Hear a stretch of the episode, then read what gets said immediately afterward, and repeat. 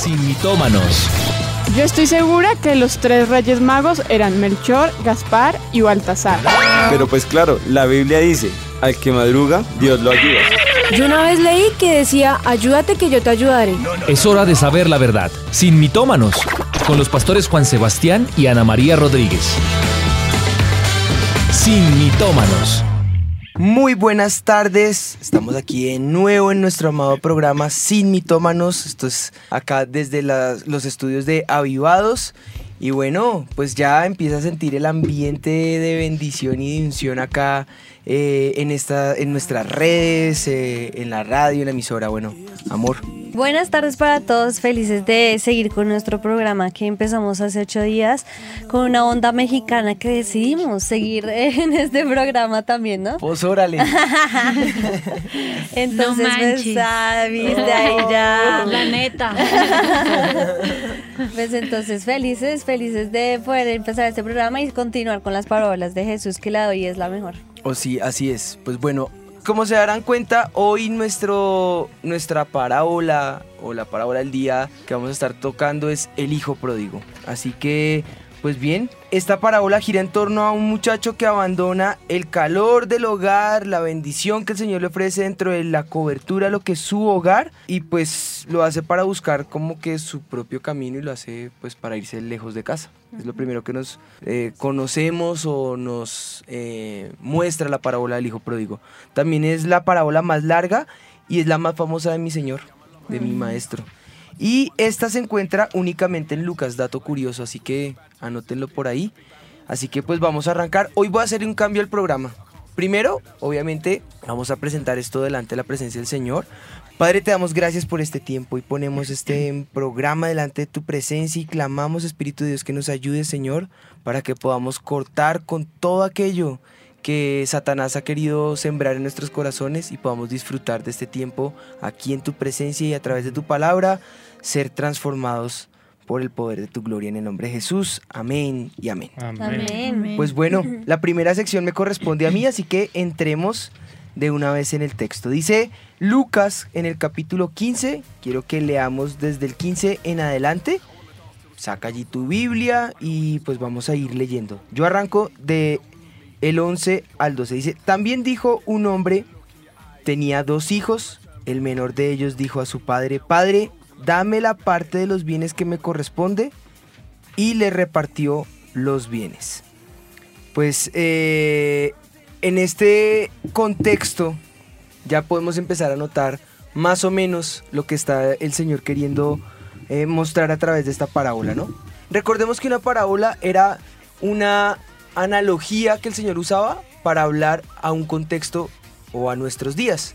Entonces, eh, en estos dos versículos vamos a ver cómo ese contexto y el porqué de cada detalle, de cada decisión, de cada cosa eh, que se decía o se hacía según la costumbre y según la palabra del Señor allí en los tiempos de Jesús. Y lo primero que viene a la cabeza es la actitud del hijo. El hecho de que el hijo pidiera esa porción de la herencia, el hecho de que el hijo reclamara eh, de una vez esa, esa porción, tiene que ver con una actitud que ya empieza a dar esos, esos indicios como de, de rebeldía, de, de, ¿cierto? Lo que tú dices, choca ya con, con lo que el Señor nos ha enseñado. ¿Por qué quiere la porción de su herencia?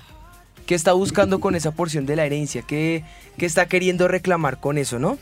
Y, y es algo que tanto para la antigüedad como para nuestros días es eh, la palabra que podemos usar es insólito. Entonces dice, Padre, quisiera que ya estuvieras muerto, dice el texto.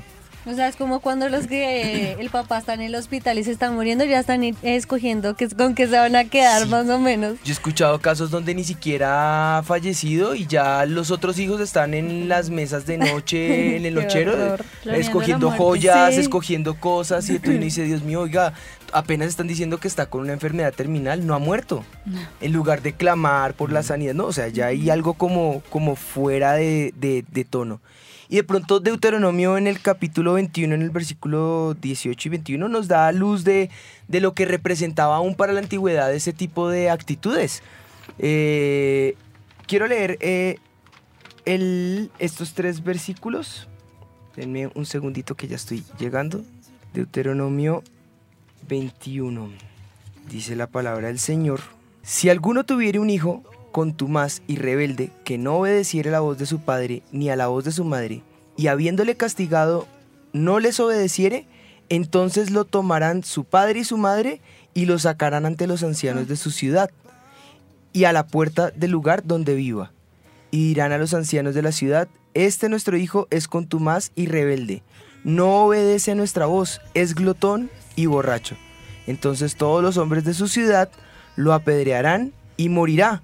Así quitarás el mal de en medio de ti y todo Israel oirá y temerá. Entonces si nos damos cuenta, hay un cierto eh, indicio, un principio que ya el Señor nos empieza a mostrar respecto a la sujeción o a las consecuencias, ¿no? Toda decisión que nosotros tomemos jóvenes va a tener consecuencias. Si yo tomo decisiones buenas, las consecuencias pues van a traer más bendiciones. Pero si yo tomo decisiones malas, ellas me van a llevar a lágrimas, a lloro, a lamento. Sí, tal vez hoy no te van a pedrear literalmente, pero muy seguramente eh, vas a tener que sufrir, eh, lamentarte. Eh, dice la palabra del Señor en Malaquías, llevar lágrimas delante del altar, ¿no? Entonces ya uno empieza a sentir como, como, como las consecuencias que hay por la toma de decisiones. Es una parábola que de una vez empieza a reflejar como esos contextos, ¿no? Yo no sé, Toño, Eli, si nos pueden dar luz respecto a este tipo de actitudes. ¿Ustedes qué, qué, qué les genera a ustedes estas actitudes? ¿Quieres comentar algo? Ah, creo que en esta primera porción, porque a mí me encanta desmenuzar la palabra, creo que hoy va a ser muy bueno, ¿no? Eso es, Sí. ah, creo que los que están escuchando, muchos seguramente han escuchado esta parábola. Y muchas veces cuando escuchamos ya algo decimos, ah, ya no le tomo importancia, no se despeguen porque siempre la palabra de Dios es muy diferente a leer otros libros. El- otros libros, la profundidad que tienen es lo que lees y ya. Ya. Pero la palabra de Dios, hoy simplemente estos versos ya seguramente Dios ya te está hablando algo que no habías escuchado. Algo bueno del hijo pródigo o en este caso este hijo que pidió los bienes, por lo menos sabía lo que tenía, ¿no?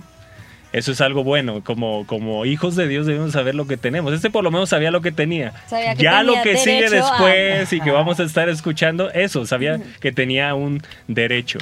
Y, y es importante saber, eh, dentro de nuestra identidad como hijos, los derechos que tenemos. ¿Y cómo vamos a ver esos derechos? Leyendo nuestro testamento. ¿Cuál es? El que Jesús nos delegó, ¿no? En la cruz del Calvario, la palabra de Dios. Entonces, eh, en esta historia vamos a ir encontrando cosas buenas de cada Claro. personaje, ¿verdad? Pero, pero es interesante eh, la actitud del corazón. Porque podemos saber Muy los derechos que tenemos y, y- Muy y todo lo que tenemos, pero muchas veces vamos a la palabra con una actitud incorrecta. Y vamos a- a- al Padre, ¿verdad? A pedir nuestros derechos, pero no con una actitud correcta en el corazón. Sin embargo, la misericordia de Dios es, es tan grande, el amor de Dios es tan grande, que aquí vemos en esta historia que le dio los bienes, ¿no? Pero, Pero, bueno, pero bueno, ahí también se puede tomar un poquito diferente porque la pregunta es si el padre es judío, digámoslo en el contexto judío, y sabe que en Deuteronomio dice que si un hijo es así, antes lo saque y lo apedree. De hecho, una ¿Por paréntesis. qué lo deja? Porque Sí. le da la herencia. Un paréntesis, ¿por qué mi Señor Jesús utiliza, como, como que da en el clavito, sabiendo Claro. que son judíos, utiliza la parábola con algo que de pronto puede, puede incomodar, ¿no? Claro, porque entonces el padre, porque no, no estorba a su hijo y le dice no, no, no tienes derecho todavía. Es que yo le decía a Toño que cuando tú lees esa parte te da a entender, eh, o sea, está simulando al padre, ¿no? Que te da libre albedrío. Entonces dice, les repartió los bienes, ¿no? Es, ok, me pediste algo que no te corresponde todavía, Pero ándale a ver qué. pero a ver qué haces, a ver, yo te lo doy. Y creo que hoy en día nos encontramos con muchos jóvenes así, que tú ves a alguien ya más grande, se puede dar cuenta, está visualizando para dónde va y no le puedes decir nada porque sabes que sabes que no te va a hacer caso y que tarde que temprano, de alguna u otra forma, va a regresar. Pero bueno, vamos a seguir viendo eso, pero, Pero, bueno. lo que llamamos la voluntad permisiva. Exacto. O sea, sabes que no lo puedes pedir, pero igual lo pides esperando que Dios te lo dé hasta que Dios dice, ok. Yo, bien, yo creo que el padre intentó convencerle, no, te conviene en otra ocasión, Eso, no, espérate, ya. alguna Claro, cosa, ¿no? Pues, pero sin embargo, bueno, el- accedió. aquí el Señor Jesús le dice, nos da a entender en su ilustración que Él hace lo que tú decías ahorita. ¿Usted quiere esto? Listo. No es lo normal, pero se lo doy. Si tanto insistes, tanto, dice mi mamá, bueno, un dicho de las abuelitas también, tanto va el agua al cántaro hasta que revienta, ¿no? Entonces, pues bueno, tanto va en la insistencia. ¿Por qué no empezamos por pensar qué es un pródigo? Y me gusta esta definición. Dice, un pródigo es una persona irreflexiva, es decir, que no piensa las cosas antes de hacerlas y extravagante, y que gasta el dinero de manera ostentosa. Eso es un pródigo. Entonces ahí ya hay como indicios de qué tipo de persona o a qué tipo de persona mi Señor Jesús está refiriéndose principalmente, no que no hayan otros que se refieran. No, sí, hay otros, pero principalmente se está refiriendo a alguien que es irreflexivo, que no piensa antes de hacer las cosas, no piensa con claridad, es alguien que es, eh, le gustan las emociones y de una vez por emociones actúa y pues luego viene lo que viene. Y eso es lo que queremos siempre, tratamos de llevar la parábola a la actualidad. ¿Qué clase de personas somos nosotros? Si eres ese tipo de personas que Dios ya te dijo que no y no y no, pero insistimos, insistimos hasta que Dios dice, ok, pero ¿qué va a pasar después con ese, esa, esa voluntad permisiva que el Señor nos permite en algún momento para aprender? Porque hay algunos que aprenden, siempre decimos, algunos que aprenden con el primer no del Señor y algunos que aprenden es estrellándose. Hay hijos que aprenden con, con la varita, hay otros que les toca reventándose la nariz, hay otros que con la palabra, Sin dientes. sin dientes, muecos, como sea. Lo importante es que obedezcas, pero bueno, yo digo que la obediencia a veces la podemos evitar, le, le podemos evitar ciertos matices de dolor y de castigo, y creo que es parte de lo que ya empezamos a tocar. Dice Lucas 15, 13, 14. No muchos días después, o sea, le dio la herencia, ¿cierto? Y no muchos días después, juntándolo todo, el hijo menor se fue lejos a una provincia apartada. Y allí desperdició sus bienes viviendo perdidamente. Y cuando todo lo que hubo malgastado, ¿qué? Y cuando todo lo que hubo malgastado, vino una gran hambre en aquella provincia y comenzó a faltarle. Entonces, el contexto que hablábamos Cuando ahorita. todo lo hubo malgastado. sí, vino una gran leí mal, ¿cierto? Es que le pusiste una que ahí, pero ya. Perdón. Entonces, vemos que pues en el contexto judío el padre no, y ahorita también, la herencia no se da hasta que el padre muere, eh, el hijo se la pide, le da la herencia y ya él va y hace y lo que hace es malgastarla, se la gasta toda y lo peor, en el lugar a donde está, llega hambre. Y a mí eso me parece eh, que es a lo que estamos hablando de la actualidad. Siempre pasa que el diablo te muestra las cosas así. Te pone todo en todo. charolada de Te lo muestra todo. Decimos Tienes la manera, Ah, tienes la manera de ir a hacerlo y crees que vas a prosperar, crees que vas a poder hacer todo lo que quieres y emprendas fuera de la voluntad de Dios. Y cuando llega el- el- la realidad de ya no tienes nada y dónde estás, todo lo que tenías a tu alrededor era una mentira, todo era efímero, sí, pero nada es real. Y yo creo que eso es lo que nos pasa. El diablo siempre trata de tentarnos y nos muestra y creemos que podemos hacerlo porque tenemos, ¿cierto? Creemos que tenemos ese derecho y lo estamos utilizando bien, pero resulta que cuando salimos y se nos acaba y donde estamos se acaba todo, quedamos sin el piso en el que creíamos que podíamos estar sin el Padre bien. Entonces, esa partecita de la parábola también me parece muy importante porque ya empieza él a darse cuenta que le falta, Eso es bueno. que necesita. empieza a valorar, yo creo. Exacto. Todo lo que eh, tenía y de pronto va y se lo malgasta y llega a esa... Yo creo que yo puedo pensar o puedo mirar a Dios riéndose desde arriba, ya ves, todo lo que tenías y ahora hay hambre, no tienes que comer, no tienes, no tienes nada, porque tenía tanto y todo lo echó que se empezó a quedar sin nada. Y yo creo que ahí es, y yo creo que muchos hemos pasado por esas cosas, que tienes muchas cosas y las pierdes por alguna, eh, eh, por alguna decisión, por alguna situación y empiezas a valorar eh, lo que tenías y empiezas, bueno, a ver que la decisión que habías tomado pues no era la correcta y a lo mejor ni siquiera hiciste caso al consejo que te dieron, porque seguramente el padre en su momento le dijo, no te corresponde ahorita la herencia, no, no, ¿para qué? Mejor ahórrala o espérate. Y no quiso escuchar y bueno, pues vemos el resultado. Y ahí, ay, perdóname. No, sí, sí, sí. Sigue. Interesante que dice no muchos días después. Ajá. Ah, ¿Cómo lo que Satanás te puede vender atractivo siempre va a ser una corta duración? Sí. Y no podemos vender lo que tenemos en, en Dios, lo que Jesús nos entregó en la cruz, que es eterno, ¿no? Y ahí dice, no muchos días después me gusta cómo Jesús deja claro una temporada, porque así es. Por más que eh, te pinte bien lo que el mundo te venda, lo- por más que te pinte bien lo que las redes, la televisión, las series, eh, el trabajo, las seducciones de este mundo te lo pinten y, y- y crees que eso sea eh, realmente algo bueno, va a ser de pocos días. Ah, ¿no? exacto. Es Va- va- pasajero. va- exacto, va faltándole, faltándole. va- te va a faltar, en algún momento te va a faltar. Y mira, mira esto tan interesante que me encanta como complemento a esto que han estado mencionando. Dice que vino una gran hambre en aquella ciudad.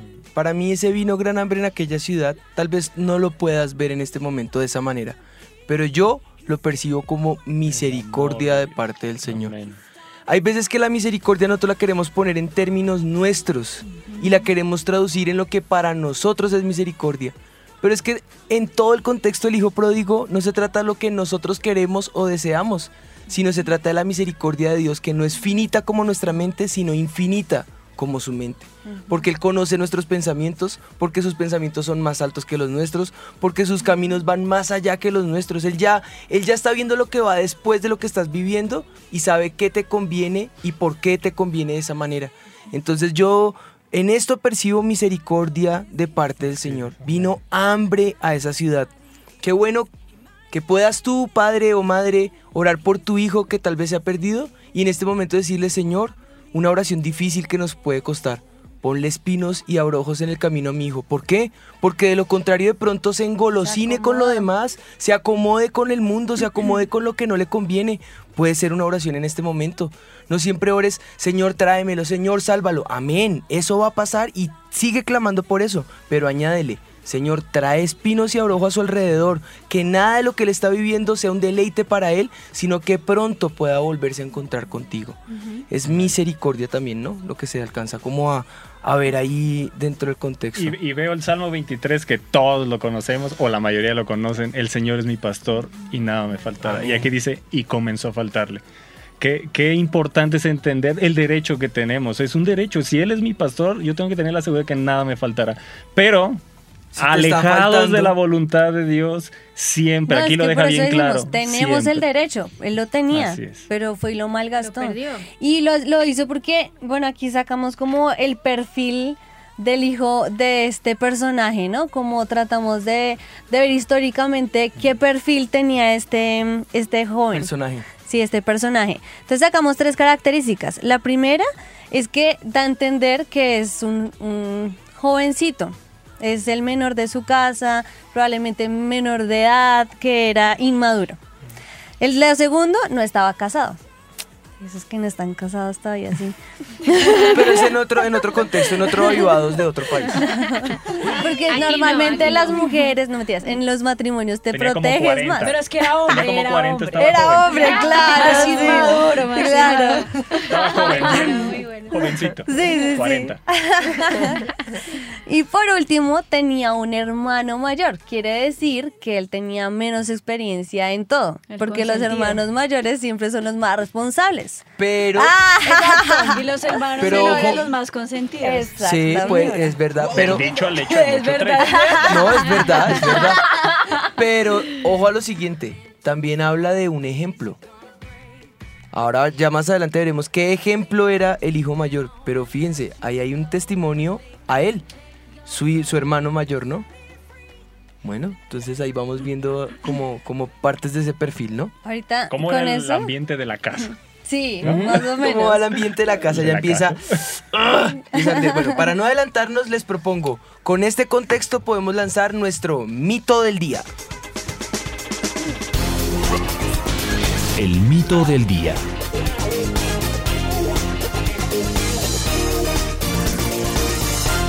Así con deseo de ser transformada, Dani, ¿cuál es el mito del día? El mito del día dice, árbol que nace torcido jamás su tronco endereza. El que es, no deja de ser. Y bueno, se usa mucho cuando, cuando eh, no sé, las personas en general no creen en un cambio genuino eh, y piensan que las afirmaciones que ya han puesto en su camino son ley, son veraces y ya no hay opción de cambio. Pues bueno, es más como, como por ese lado por donde va, ¿no? Pero aquí vamos a ver qué dice la palabra del Señor y qué, qué nos está reflejando acá el Señor Jesús a través de, de estos puntos. Bueno, entonces, Bueno, continuamos con la lectura, cierto, ¿no? continuemos. El verso, ahora sí que es el 15-15, dice, y fue y se arrimó a uno de los ciudadanos de aquella tierra, el cual envió a, una, a su hacienda para que apacentase cerdos.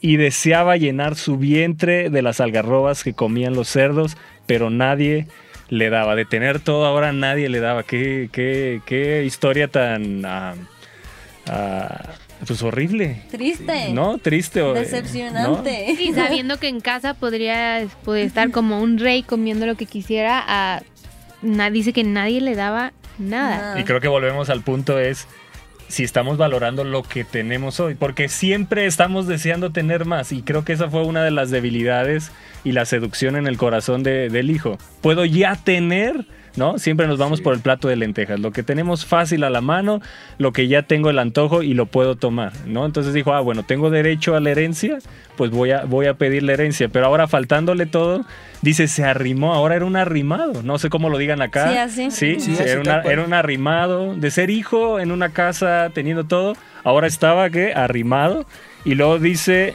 eh, Peor. deseaba llenar Ajá. su vientre con las algarrobas que comían y lo deja ahí claro, ¿no? Los cerdos que sabemos que en el contexto judío era el animal más inmundo, ¿no? Ahora estaba acercándose, pero me encanta cómo Jesús, ahora yo me imagino a Jesús contando esta parábola a todos los judíos, ¿verdad? A los eh, eruditos de su tiempo, los que estaban ahí, los que no estaban de acuerdo con su, su pensar.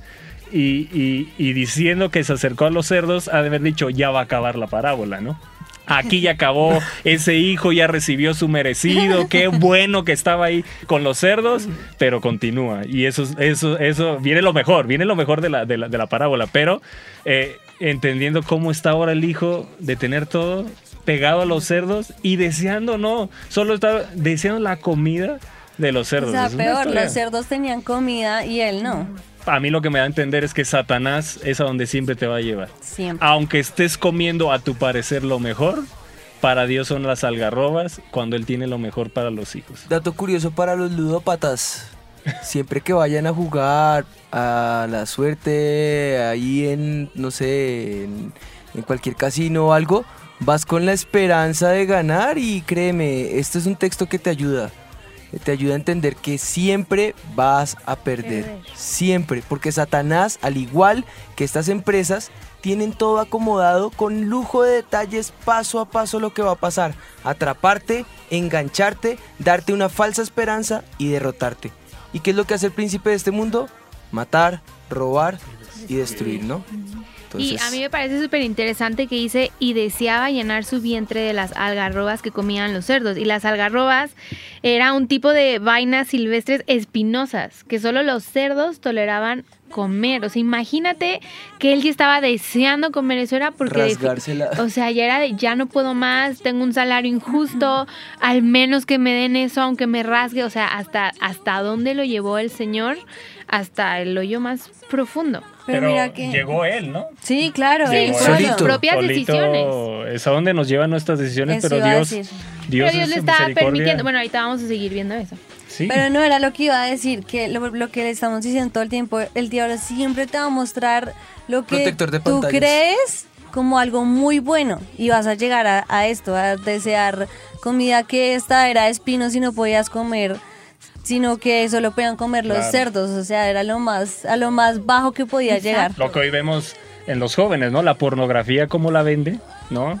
Y te va destruyendo las algarrobas que espinas tenían, ¿no?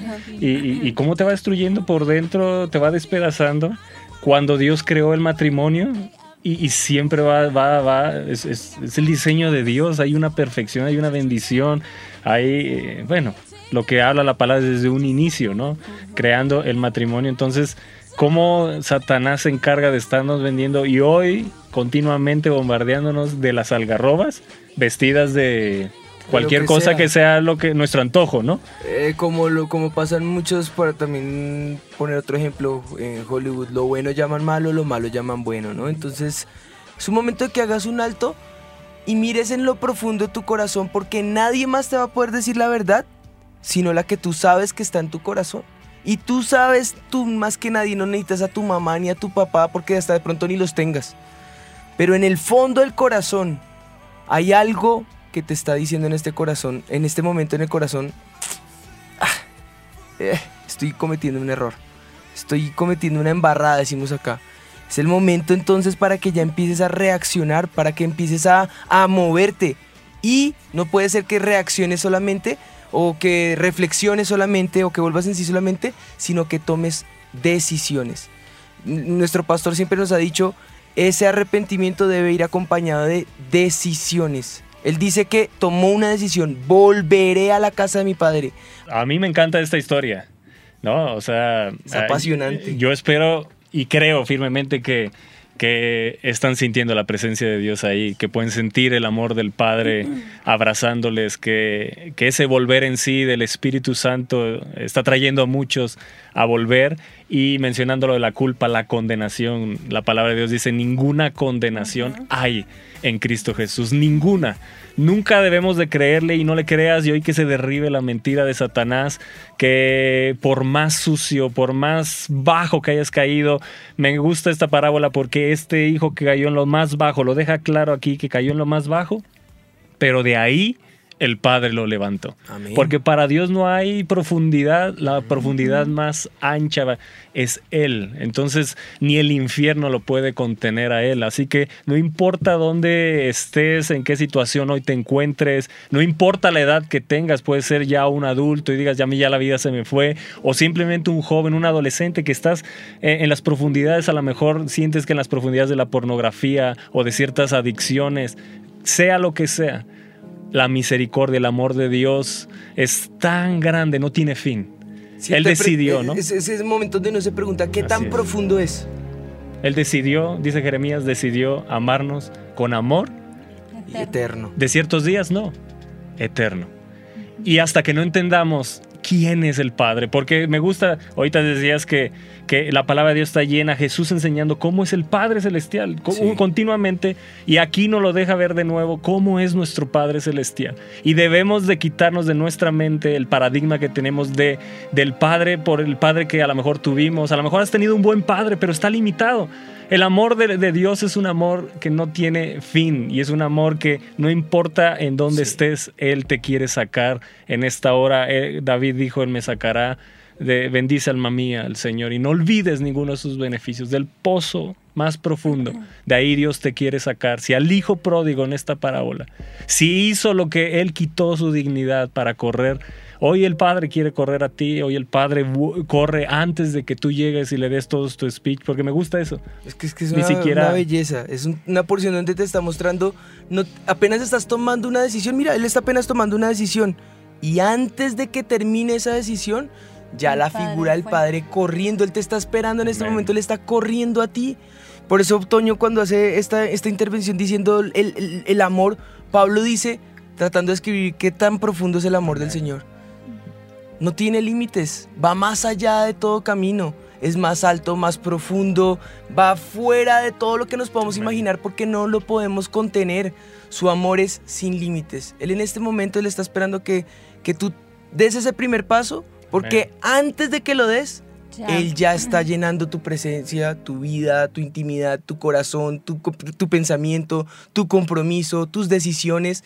Él te está abrazando para que puedas, rodeado de la presencia del Señor, tomar esas mejores decisiones. Y que dice que corrió, lo abrazó y le besó. Uno piensa que es el hijo que el que lo hace, el que lo hace es el padre. El padre es el que, con la decisión de arrepentirnos y volver, es el que se riega de amor por nosotros y te Se dice echó ya. sobre su cuello. Se echó sobre su Pero cuello y le el besó. él. Pero mira que después dice, y yo creo que es en- al momento en el que nosotros debemos llegar, porque cuando nosotros tomamos la decisión de arrepentirnos y tomamos la decisión, el Padre se acerca a nosotros, nos recibe, y en ese momento que la misericordia actúa en nosotros, es cuando toma la decisión correcta al Hijo.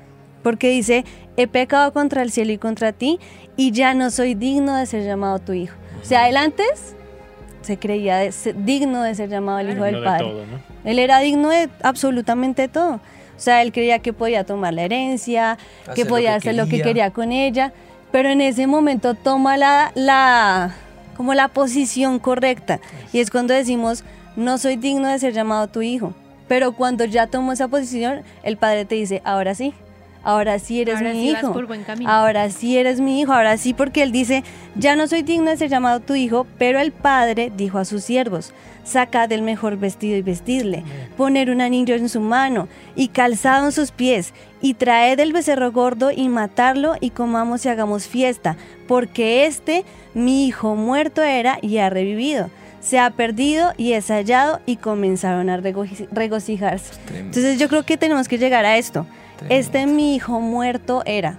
¿Qué tenemos que hacer? Morir. Morir. Amén. Tremendo. Es lo ¿Te que das cuenta tenemos lo que que hacer, está morir. pasando en este mismo instante? Es que yo siento la presencia del Señor golpeando la puerta de tu corazón en este momento, no solo para salvación, porque el texto que te leí del 20 al 21 es para salvación. Y puedes llegar a salvación y ahí ser, digamos que la cumbre de tu bendición. Pero si tomas esa decisión que mi esposa te está diciendo de morir, no solamente viene salvación, viene lo que nuestro pastor ha llamado sobreabundancia. Porque la bendición del Señor sobra y abunda, rebosa, es abundante sobre tu vida. Y es el momento donde tú puedes empezar a sentir la gloria del Señor. Regálame música, por favor, eh, donde podamos empezar a sentir esta administración. Porque en este momento ya es hora de tomar esas decisiones. Es el momento donde tú ya puedes empezar a despojarte de ti mismo y empezar a decir, Señor, no quiero entrar solamente en salvación, quiero entrar en plenitud, quiero eh, entrar en vida, quiero entrar en, en- en fructificación, quiero entrar con toda esa bendición que tú tienes para mi vida y no quiero que ni una sola gota de esa porción que tú tienes para mí se desperdicie, otro la tome, yo la pierda, se riegue, se desparrame en el camino, la quiero toda y la quiero toda para mí. Eh, tremendo. hay una anécdota de Charles Finney, no sé si la puedo Claro. comentar y, y creo que muchos a lo mejor se pueden sentir como la peor basura. Él en su momento estaba predicando cuando al término un hombre se le acercó al final diciéndole que le había llamado mucho la atención lo que él había predicado, que la sangre de Cristo nos limpia de todo pecado. Y lo invitó a ir a su casa. Pero este al irse, las demás personas se le acercaron advirtiéndole y previniéndole de que no fuera a su casa, ya que este hombre tenía fama de perverso. Sin embargo, Finney dijo, no importa, yo iré a verlo y hablaré con él. Charles llegó a su casa, este hombre le abrió, tenía una chaqueta puesta, lo hizo pasar. Lo sentó y le puso llave a la puerta y empezó a contarle toda su vida. Sacó una pistola y dijo, con esta pistola he matado a cuatro personas, dos yo y dos mis empleados. ¿Cree usted que Cristo me puede limpiar de ese pecado? Finney le explicó que para Dios el homicidio es algo detestable delante de Dios, pero que aún para eso envió su Hijo para que su sangre nos limpie de todo pecado.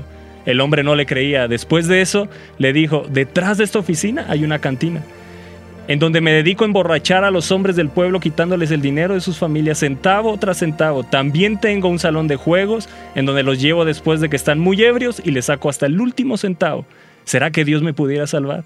Y Finney le dijo que otros hombres que él habían alcanzado el perdón de Dios. Luego el hombre dijo, hace 14 años me fui a New York y conocí a una mujer hermosa, le mentí acerca de mi oficio y me casé con ella. Desde eso su vida se le ha hecho un verdadero infierno. La he maltratado, la he golpeado, la he sacado de, casa en pleno invierno. Tenemos una hija que me tiene terror. Y en una ocasión mientras golpeaba a mi esposa, ella se interpuso y la golpeé, aventándola hacia la estufa que, está, que estaba prendida. Y hasta ahora tiene una cicatriz por la herida. ¿Será que Dios también me perdonará por esto? Finney le repitió, y la sangre de Cristo, su Hijo, nos limpia de todo pecado. Salió Finney de aquel lugar y este hombre se quedó pensando acerca de lo que había hablado y de cómo la gracia de Dios lo estaba invitando a acercarse al trono de misericordia de Dios. Se llevaba las manos a la cabeza, despeinado, mal vestido, buscando el perdón de Dios. A la mañana siguiente su esposa lo llama a desayunar y él con voz tierna le dice, querida, esta vez no voy a desayunar. A lo que la niña se espantó diciendo, mamá, mamá, algo le está pasando a papá porque está espantoso y además me llamó querida. Él llamó de una manera tierna a su esposa e hija, la sentó a cada una en sus piernas y se puso a llorar entre las dos y le suplicó perdón. Después de eso tomó un hacha, se dirigió a su oficina y destrozó todo lo que había en la cantina. Rompió un espejo enorme y un mueble de caoba. Todo lo destruyó a hachazos, rompió todas sus botellas de licor, los barriles de vino, y con todo hecho un desastre se hincó y le suplicó a Jesús que la sangre suya lo limpiara de todo pecado. Y Jesús cumplió su promesa y fue un hombre libre que tuvo muchos pecados, pero que tuvo un verdadero arrepentimiento y probó la gracia de Jesús. Tremendo. ¿no? Sé que muchos a lo mejor se puedan sentir como este hombre. Están diciendo Lo peor. qué decisiones estoy tomando y cuando tomo una decisión es peor y cuando tomo otra me lleva a las algarrobas en mis decisiones.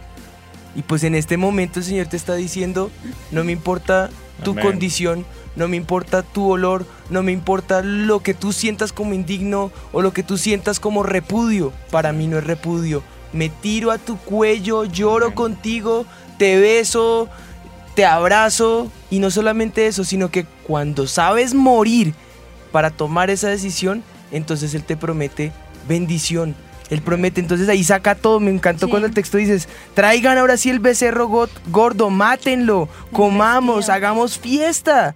Este era mi hijo muerto y ahora vive. Y todo tiene una analogía, porque el vestido es una propiedad del mismo padre. O sea, le está diciendo, dale mi vestido y una vez más entra. Cuando le da el anillo, el anillo era donde estaba el sello de la familia, de la casa, de la Claro, casa. la costumbre. Le vuelve a dar como la entrada a la familia y cuando Su le da apellido. calzado, el calzado era porque los esclavos estaban sin calzado. Le está diciendo, no eres un esclavo, eres, Eres un hijo. hijo. Y ahí es donde yo digo, esto es el amor de Jesús tan inmenso que uno hace lo que hace, pero en ese momento en que uno muere, Jesús es cuando te dice, ahora sí eres digno. Y es, es saber que antes me creía digno, pero ahora en Él realmente soy digno. Y Él te invita y hace un paquete para que todos se reciban, porque aunque hiciste cosas malas, ya no se avergüenza de ti. Porque ahora sí tomaste la decisión de ser un hijo de Dios. Ese es, ese es el precioso amor de mi Jesús. ¿Cómo no pedirle al Señor en este momento, Señor, entra en mi corazón? ¿Cómo no decirle en este momento, Señor, te necesito?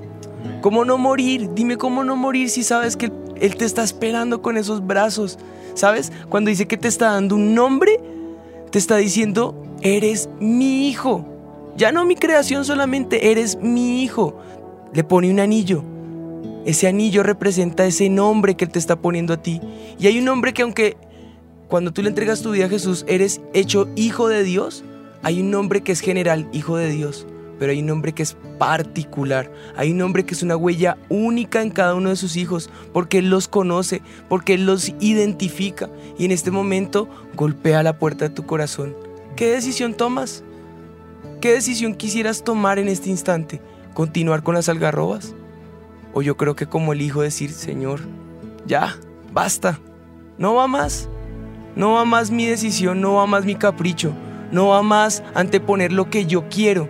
Creo que es el momento de tirarme de rodillas y decirte, Señor, aquí estoy, aquí estoy, me rindo delante de ti. Prepárate, ya casito, ya casito, vamos a, a orar. Pero esto, se, comp- esto, esto va de, de- de intenso a mayor profundidad. Me gusta porque el padre no le dejó ni terminar el speech. Él dijo, claro, así fue. Ya le iba a Sí. pedir No. trabajo y todo, y él fue como no. Ahí fue donde lo detuvo. Le permitió pedirle perdón, eso sí.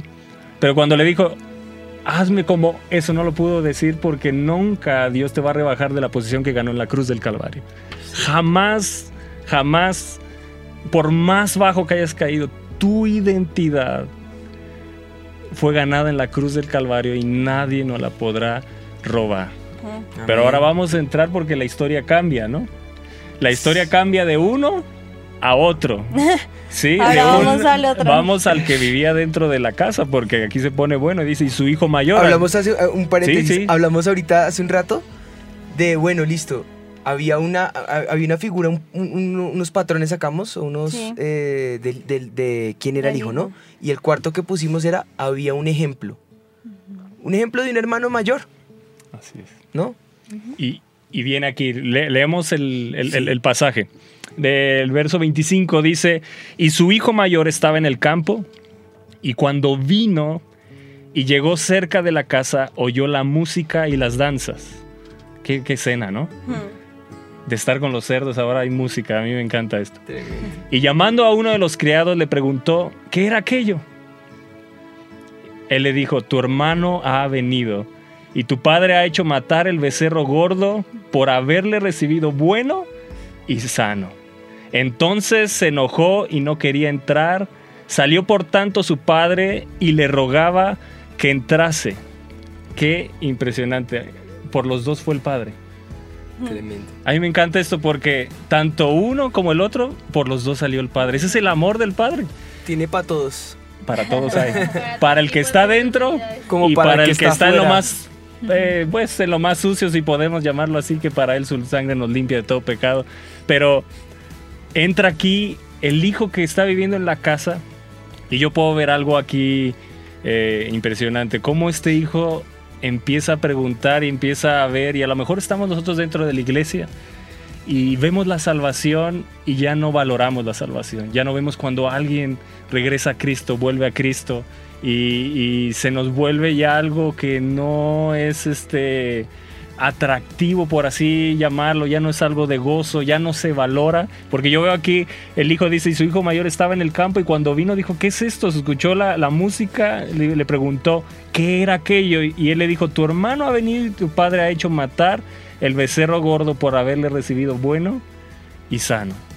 Y, y bueno, vamos a escuchar más, más adelante las actitudes de este hijo, pero, Mm. pero es buena esta parábola porque a veces decimos, bueno, yo no soy un hijo pródigo, ¿no? A lo mejor estará pensando Exacto. alguno ahí escuchando, dice, no, yo estoy dentro de la casa. Bueno, aquí habla también de los que están dentro de la casa. Los y- que se han y- portado juiciosos. Exactamente. Entonces, todos en algún momento hemos sido hijos pródigos y todos en algún momento somos también este hijo, este hijo mayor. En, la, en las dos escenas Nos hemos encontrado. estamos hoy. Sí. Estamos hoy. Y podemos estar adentro diciendo, no, yo sí, yo sí amo, yo sí creo, yo sí valoro. Pero realmente, entonces yo creo que esto nos va a confrontar realmente a nuestra vida, este, no solo de volver a, a- a Dios, ¿no? Porque el arrepentimiento yo creo algo firmemente, es un regalo de Dios. Porque si tú le preguntas a la gente arrepentimiento, siempre piensan en esa palabra como algo terrorífico, como si le estuvieras platicando de una palabra que no se vuelve atractiva y uno no ve mucho amor, pero está todo el amor de Dios derramado en esa palabra. Tremendo. Y bueno, vamos a continuar en Sí, Lucas para completar. eh, 15, 29 para completar lo que estaba leyendo Toño, que dice más, él respondiendo dijo al padre, he aquí tantos años te sirvo, no habiéndote desobedecido jamás y nunca me has dado ni un cabrito para gozarme con mis amigos. Pero cuando vino este tu hijo que ha consumido tus bienes con rameras, has hecho matar el becerro gordo. O sea, aquí...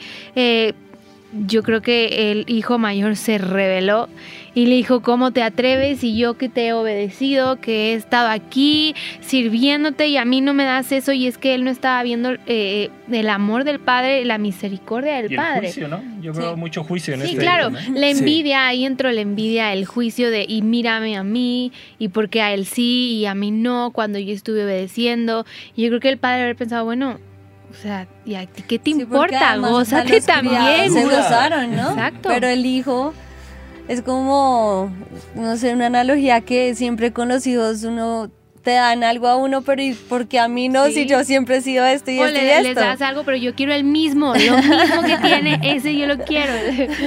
O sea, el- yo creo que el mayor envidiosa. pensó, yo creo que como han pensado muchos, el mayor pensó, no, pues también me hubiera ido con él y me va hasta mejor, Claro. ¿cierto? Porque es Como como, que este se me adelantó. Se vio más inteligente que yo. Sí, sí, sí. fue y disfrutó y volvió y ahora tiene y ahora todo. tiene todo. Supuestamente. Pero, pero y es que él ya, bueno, ya lo tenía. Vamos a seguir leyendo Es, para que... es impresionante, a mí me encanta. Dice el texto, dice, él entonces le dijo, hijo, tú siempre estás conmigo y todas mis cosas son tuyas. Amén. Ahí Te está. puedo decir amén a eso. Claro, todas mis cosas son tuyas.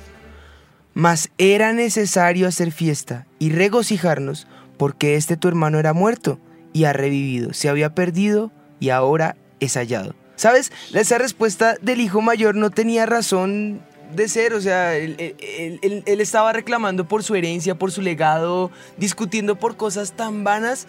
¿Sabes por qué son vanas? Porque es que dice ahí el texto, todas mis cosas son Ya lo tuyas. tenía todo. Ya lo Ya tienes lo todo. tenía. Ya de qué vas a sufrir, ya de qué te vas a lamentar, por qué te vas a, a endechar o por qué vas a, a llorar. No, no, no, no, no. Tienes todo. ¿Sabes qué pasa? Que muchas veces nos acostumbramos y pensamos que no podemos disfrutar. O bueno, es como cuando, no sé, en las casas de las abuelitas que está la alacena repleta, pero sabes que está repleta y es tanto que no te dedicas a escoger cosa por cosa. Tienes todo, tienes esto y tienes más. Tienes mucho porque en su, en, su, en su poder, en su presencia, en su gloria hay abundancia de bien y hay para todos. Y yo creo que el hijo mayor es esa elocuente imagen de lo que tal vez eran en ese momento los escribas y los fariseos. Era el Señor Jesús tal vez dando en el blanco de lo que ustedes saben que, eh, y lo hemos dicho a lo largo de todas las parábolas, lo hemos mencionado, que el problema del Señor Jesús con los fariseos no era de teología, ni era de doctrina, la doctrina era clara, era sana y era correcta. ¿Los fariseos tenían sana doctrina? Sí, tenían sana, sana doctrina. El problema estaba en la actitud del corazón. Ahí es donde estaba el problema, porque ni entran ni dejan entrar, decía el Señor. Ese es el gran problema. Pueda que tú tengas la verdad, sí la puedes tener. Puedes estar viviendo en esa verdad. Mi pregunta es, ¿la estás disfrutando? ¿Estás deleitándote en esa verdad? ¿O estás tal vez tomando una actitud un poco farisaica, un poco eh, sistemática, un poco eh, religiosa, que te cohíbe de poder ver la gloria de Dios? ¿Qué actitud estás tomando en este momento? Como hijo, como lo decías ahorita, Toño, como hijo, esa actitud te está, te está talando y te está ganando y te está llevando a perder tal vez las bendiciones, o te está llevando a envidia, o te está llevando a desear de pronto haber fallado, o más bien en este momento te puede hacer ver la actitud que debió tener el hijo de de pronto extender misericordia y haber alcanzado mayor bendición de la que aún tienes. Pues yo creo que es un momento como de, de toma de, de decisiones, de reflexionar, ¿no? Yo creo que es ah, tanto un hijo como el otro llegaron a un punto De que quiebre. tenían que valorar. Tenían que valorar lo que tenían en casa. El otro se fue y valoró, llegó, volvió en sí un giro de 180 grados y dijo, iré a mi padre. Regresó al punto donde nunca se debe haber ido. Pero el otro seguía ahí y a lo mejor ya llevas muchos años de cristiano. A lo mejor, y cuando yo digo muchos puede ser ya dos, tres años, pero podemos hablar de 30, 40. Y los hechos ganados en la cruz del Calvario, porque esa es la casa. ¿no? Ujú. Yo puedo ver así la casa, el becerro gordo, el vestido, eh, toda la identidad que Jesús ganó, todo lo que la palabra de Dios nos ha dado, todo el testamento, las promesas. Eh, ahora sí que del, di- del, del dicho al hecho hay mucho trecho, ¿no? Pero eh, los hechos, eh, podemos ser ricos en hechos, ¿verdad? O, pero ¿cuál es la experiencia que tenemos de esos hechos? Porque yo puedo decir, el Señor es mi pastor, nada me faltará. Es un ¿Lo hecho. crees? El problema es si es mi experiencia. La experiencia de este hijo es, a este le acaba de llegar y, y mataste el becerro y le dijo, todas mis cosas son tuyas. El punto es que tantas de las cosas que tenemos son nuestra experiencia, porque yo puedo ver, el hecho es, todas las cosas son nuestras. Y eso está hablando a todos nosotros, los que eh, eh, hemos sido redimidos a través de la sangre, somos, eh, fuimos hechos salvos, somos hijos de Dios. Pero ¿cuál era la experiencia de este hijo? Mas él respondiendo, verso 29, dijo, he aquí tantos años te sirvo, no habiéndote desobedecido jamás, y nunca me has dado ni un cabrito para gozarme con mis amigos. ¿Y sabes qué dice el padre? ¿Cuándo me lo vas a pedir? Lo tienes. Ya lo tienes. Ahí está. Sí. Y eso puede estar pasando que el hijo pródigo sea la persona que recibió el milagro, fue la primera vez que fue a la iglesia y fue sanada de un cáncer.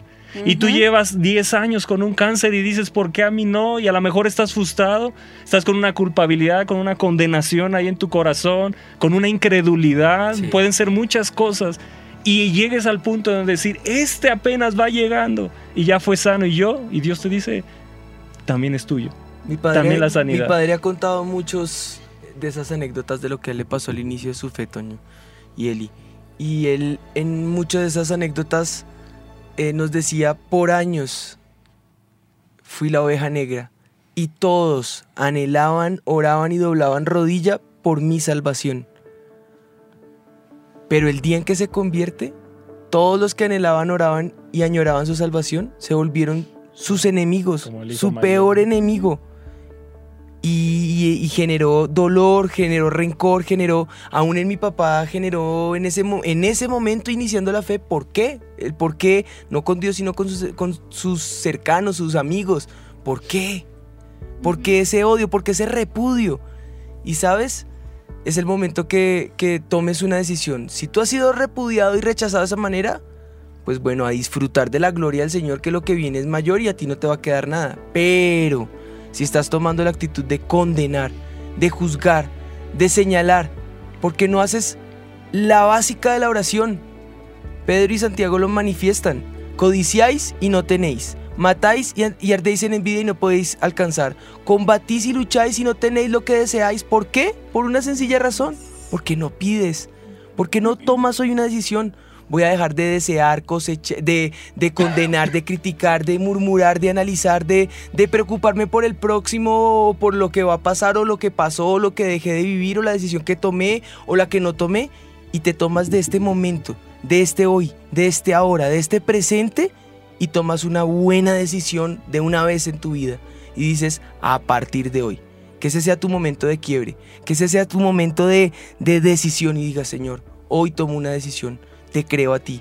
Pídele, búscale, Amén. llámale, hállale, le vas a encontrar, Él te va a abrir, esa es la respuesta. Él te va a responder, porque su amor, como lo hemos dicho, es infinito, no tiene límites. Entonces yo creo que es momento de que podamos orar. Y allí con tus manos extendidas a la pantalla, al televisor, al computador eh, o en la presencia del Señor, levantes tus manos delante del Señor y le digas, Señor, hoy es mi día de decisión. Hoy es mi día de quiebre. Hoy es el día donde digo, Señor, quiero dejarme transformar por el poder de tu palabra. Quiero dejarme transformar por tu gloria. Quiero que esa palabra no quede solamente como, como, como en el aire. Que por, por, por primera vez, Señor, en mi corazón, por enésima vez, de pronto para aquellos que ya están en la fe, pueda permear en lo profundo de mi corazón y hoy me lleve a tomar esa decisión. Hoy me decido por ti.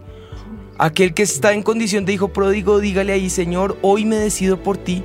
Te entrego mi vida, te entrego mi corazón. Quiero seguirte y servirte hasta el final del camino. Y dame, Señor, el privilegio de sentir ese anillo puesto en mi dedo, Señor, como marca de que soy hecho hijo tuyo. No solamente creación tuya, hijo tuyo, con toda la bendición que ser hijo conlleva. Y ahora Toño te va a bendecir y, y- y va a orar por ti en este momento para aquel que está en esa condición, tal vez como el hermano.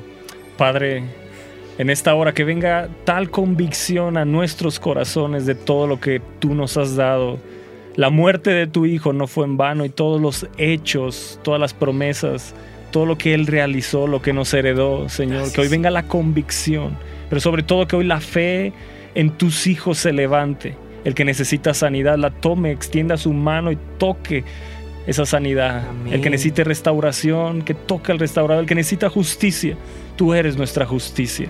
Señor, el que necesita y está en un problema familiar y necesita esa restauración, que hoy venga la restauración del cielo y venga esa respuesta. Señor, que hoy, en el nombre de Jesús, la fe de tus hijos se avive. Empecemos a mirar lo que tú nos has dado y, nos dejemos de envidias, nos dejemos de mirar lo que no tenemos y empecemos a valorar todo lo que tú nos has dado.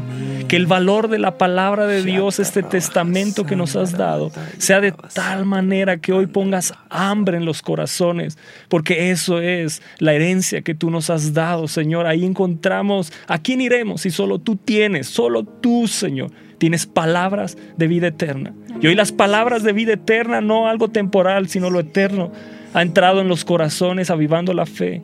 El que estaba alejado hoy vuelve y el que estaba en casa empieza a amar y valorar a los que llegan a la casa. En el nombre de Jesús. Yo te doy gracias, Señor, por esta palabra. Gracias por este tiempo que podemos estar aquí, Señor. Sí, Señor. Nuestro Gracias, gozo es que tú seas glorificado Amén. y que milagros, maravillas y que todo lo que nos has dado, hoy tus hijos sea su experiencia, no solo un conocimiento. En el nombre de Jesús. Gracias, Señor. Amén. Amor, ¿por qué no tomamos este momento y empezamos a clamar por esa abundancia de bendición que viene? Sí, sí. Porque en el momento de quiebre vino salvación, vino sanidad para el que está restaurándose en este momento como, como figura del hermano mayor, ¿no? Tú mencionaste algo que fue tremendo y era ese momento de abundancia. Y yo creo que el Señor no solamente quiere traer liberación de aquel que condena y salvación para el que necesita salvación. Hay una puerta de bendición para aquellos que están ahí enfocada en esa sobreabundancia. Amén. Amén. Sí, es que si tú hiciste esta oración, tú puedes darte cuenta que ahora que vuelves en sí y que ahora que decides volver a Jesús, Él te va a recibir con esos brazos abiertos, Él no te va a recibir, como decíamos ahora, en una condición de esclavo y jornalero. Ya no te dice, listo, ok, vuelve, pero como te portaste mal, solamente a esta condición de jornalero, ¿no? Él te dice, te recibo y si te sientes indigno, pues prepárate para ahora vivir como hijo de Dios. Ahora sí es el momento para para recibir este todas las bendiciones que Él tiene para ti. Así que Padre, te pido que cada persona que hizo esta oración, que hoy puede volver a ti, Jesús, que hoy se arrepiente de todo su corazón. Yo te pido que hoy extiendas esos brazos de amor, Señor, que en cada lugar donde ellos están puedan sentir tu cobertura, tu abrazo, tu beso y que ellos sepan que ahora en ti, Señor, tienen ese derecho de ser hijos, Señor, que ahora en ti pueden recibir esas bendiciones que tú tienes en esta palabra, que ahora en ti, Señor, tú eh, eh, pones sobre sus vidas y desbordas amor sobre ellos, Señor, y ahora tenemos ese derecho de ser tus hijos, Señor, de caminar en ti, de recibir esas promesas que has preparado para nosotros, Señor. Abre ahora cada uno puertas de bendición si llegaron a esa condición que hasta deseaban la comida de los cerdos, pues ahora, Señor, ponles por cabeza y no por cola, Señor. Ábreles puertas, empresas, bendición, universidad, trabajo, Señor. Que se sorprendan de lo que ahora es caminar siendo hijos de Dios, Señor. Bendice cada, cada vida, Señor, cada familia. Trae restauración, Señor, en el hogar, en los matrimonios, con sus hijos, Señor. Por favor, todo, Señor, a su alrededor cambie a partir de hoy, Señor. Que podamos disfrutar ese banquete que ahora está sirviendo para ellos. Señor, esa fiesta que ahora preparaste para ellos, Señor, que ellos la puedan disfrutar y disfrutar todas las bendiciones que traes para sus vidas. En el nombre de Jesús. Gracias, Señor Jesús. Eli, y para terminar, las misericordias del Señor son nuevas cada día. Yo creo que hay gente que está clamando, Señor, envía tu misericordia hacia mí, porque no se sienten dignos, pero creo que es hora de que les, les empujemos, ¿no? Es como, como el empujón cuando el padre va al hijo, es el empujón. Ayúdanos a, bendecir en ese, en sí, tú que nos estás viendo, que nos estás escuchando, cierra ahí tus ojos y dile, Padre, yo recibo tu misericordia.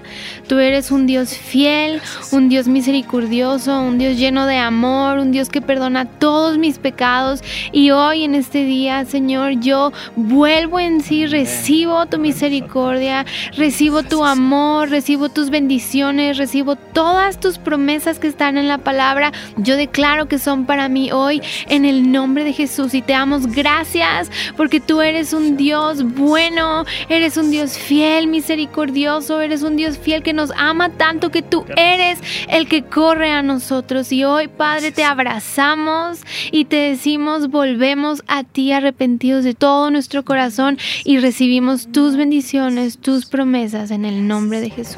Amén. Amén. Y hay una última palabra en mi corazón Tú dijiste el calzado, ese calzado te da autoridad, ¿cierto? Yo creo que hay puertas de bendición y quiero empezar a declarar sobre ti un nuevo nivel. Nivel donde vas a poder no solamente fructificar, sino disfrutar de esa fructificar. Y hemos dicho que esa fructificación vendrá al, 60, al 30, al 60 y al 100 por uno.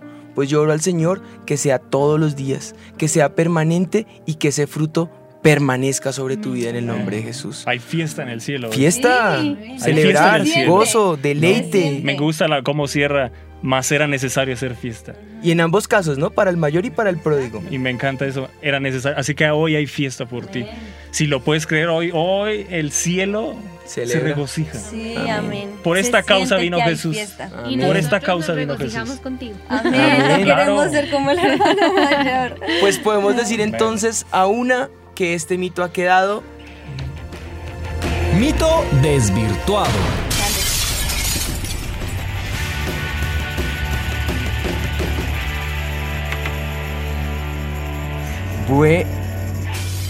Bueno, este mito ha quedado desvirtuado. De esta manera podemos decir que así es, sí, todo árbol que nace torcido sí se puede enderezar. O en este caso, lo enderezan, como sea, a empujones, a regañadientes, como sea. O te enderezas, o te enderezan, o lo declaras o lo vives, pero es tomando esas decisiones. Yo creo que es momento de poderle decir al Señor, gracias Señor, gracias, Gracias. porque, porque efectivamente yo puedo en ti recibir mil bendiciones, estas y muchas más. Gracias. Teníamos más en nuestro programa, pero creo que el Señor hoy hizo lo que quería hacer en tu vida. Amén. Y con eso nos quedamos. Y nos vemos en ocho días en Sin Mitómanos. Dios te bendiga. Sin mitómanos. Yo estoy segura que los tres reyes magos eran Melchor, Gaspar y Baltasar. Pero pues claro, la Biblia dice, al que madruga, Dios lo ayuda.